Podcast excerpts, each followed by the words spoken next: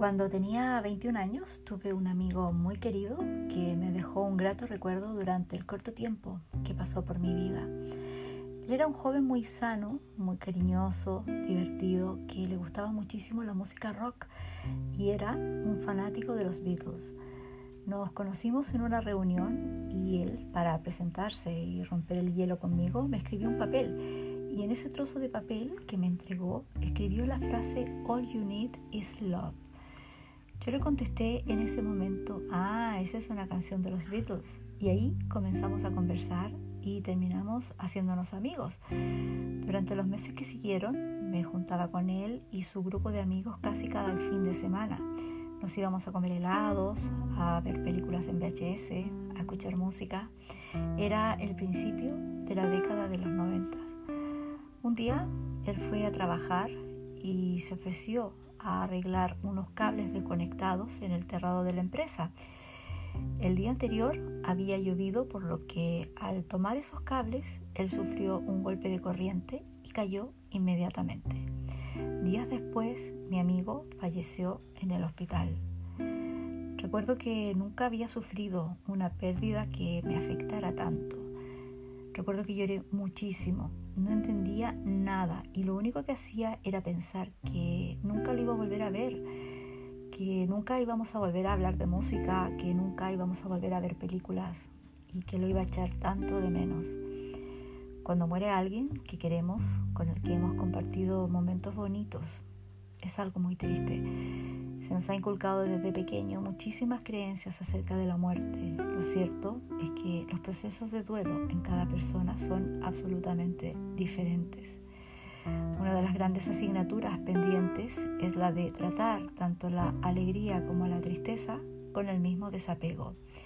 Y como opinión personal, creo que siempre será una asignatura pendiente porque despedir a un ser amado es un camino por el que nadie quiere transitar.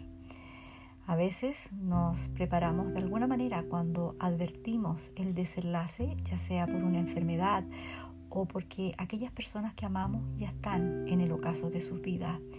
Pero me pregunto qué sucede con la muerte inesperada de una persona que tiene toda una vida por delante, un niño, un adolescente, una madre joven.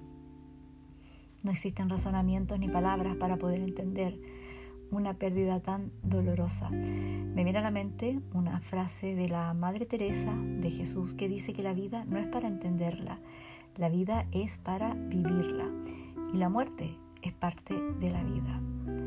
A lo largo de nuestra vida perderemos con toda seguridad muchas cosas, cosas materiales, dinero, trabajo, que a diferencia de perder a un ser querido, las primeras son total y absolutamente reemplazables.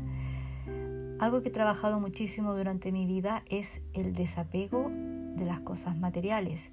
Sinceramente no me cuesta nada desprenderme de algo material, a no ser que le haya dado yo un valor sentimental. Pero cuando se trata de perder a alguien, la pérdida se vuelve absolutamente irreemplazable. El yogi Sadhguru explica que los seres humanos construimos día a día nuestra personalidad como si se tratara de un collage en donde ese sentimiento de pertenencia hacia quienes somos, hacia las personas que nos rodean, hacia la familia, los hijos, los amigos, el trabajo, las posesiones, fueran nuestro tesoro más preciado. Nos sentimos identificados como parte de ese collage.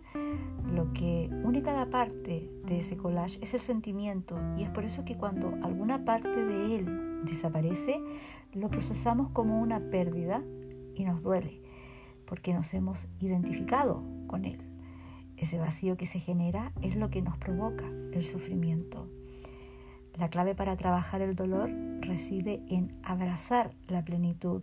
Es por eso que se hace muy necesario desarrollar relaciones nacidas desde la base de esa plenitud y no como un instrumento para llenar nuestras vidas. Relacionarnos con los demás para compartir esa plenitud, no solo para sentirnos plenos.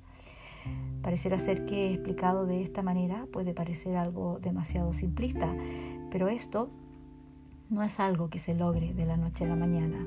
Quizás haga falta una vida entera cultivando esa semilla de plenitud y desapego para que dé sus frutos. El sentimiento de quienes somos no tiene que estar determinado por lo que tenemos en nuestra vida. Integrar ese concepto tiene que ver con un largo camino, un profundo proceso espiritual. Gustavo Cerati cantaba en una de sus canciones, poder decir adiós es crecer. No nos quedemos pensando en la idea de que para qué, para tendríamos que amar tanto si un día vamos a perder a esa persona y vamos a sufrir y cerrarnos las puertas. Mejor es volcar todo ese amor de manera incondicional día tras día y hacernos conscientes de que quizás ese día puede ser el último y que eso nos dé la fuerza para sentirlo, disfrutarlo y valorarlo.